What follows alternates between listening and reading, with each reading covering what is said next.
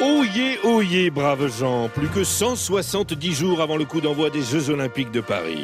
Des jeux festifs, spectaculaires, qui feront rayonner notre pays, mais aussi surtout ses citoyennes et ses citoyens. On les sent prêts à rayonner, les Parisiennes et les Parisiens. Oh non, euh, mais tout, tout va bien se passer. Ça va forcément bien se passer, on n'a que de bons échos. Qu'est-ce qui est le plus en retard En fait, il y a des endroits où les transports ne seront pas prêts parce D'accord, qu'il n'y donc. aura pas le nombre de trains et le nombre, Les transports. la fréquence. Bon.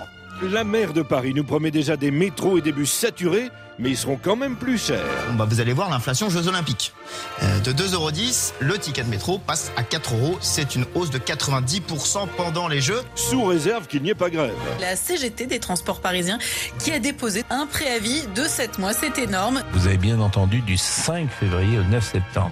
Il manquait plus que ça d'une certaine manière et c'est la période des Jeux Olympiques. Et donc, pour éviter de surcharger les métros qui seront bloqués, les 12 millions d'habitants de la région sont priés de passer en visio. Les affiches viennent de sortir. L'important, c'est de télétravailler. C'est le slogan d'une campagne qui incite les franciliens à rester chez eux cet été pendant toute la durée des JO. Rester enfermé pour bosser chez soi, ça c'est du rêve olympique. Ces JO, ça va être un moment magnifique pour Paris, pour la France et nous l'espérons pour le monde. Le monde entier sera à Paris pour vibrer avec les athlètes. Enfin, le monde qui a assez d'argent pour se payer les hôtels et les places dans les stades. C'est pas du tout accessible à tout le monde. 60 balles pour euh, aller voir 2 heures de beach volley un jeudi matin à 9h30. Les organisateurs de Paris 2024 ont annoncé des jeux accessibles et populaires. Et dans la série Jeux populaires, il y a aussi les sans-abri parisiens, invités à quitter la capitale pour rejoindre la province. Mais dehors les Romano Il y a enfin ces 2000 étudiants qui seront relogés parce que leurs chambres universitaires seront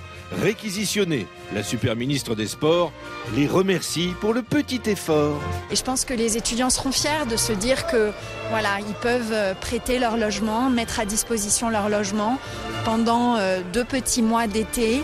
Merci les enfants. C'est quand même beau l'esprit olympique. Vu comme ça, ils se présentent euh, très bien ces Jeux. Vous verrez, ça va très bien se passer.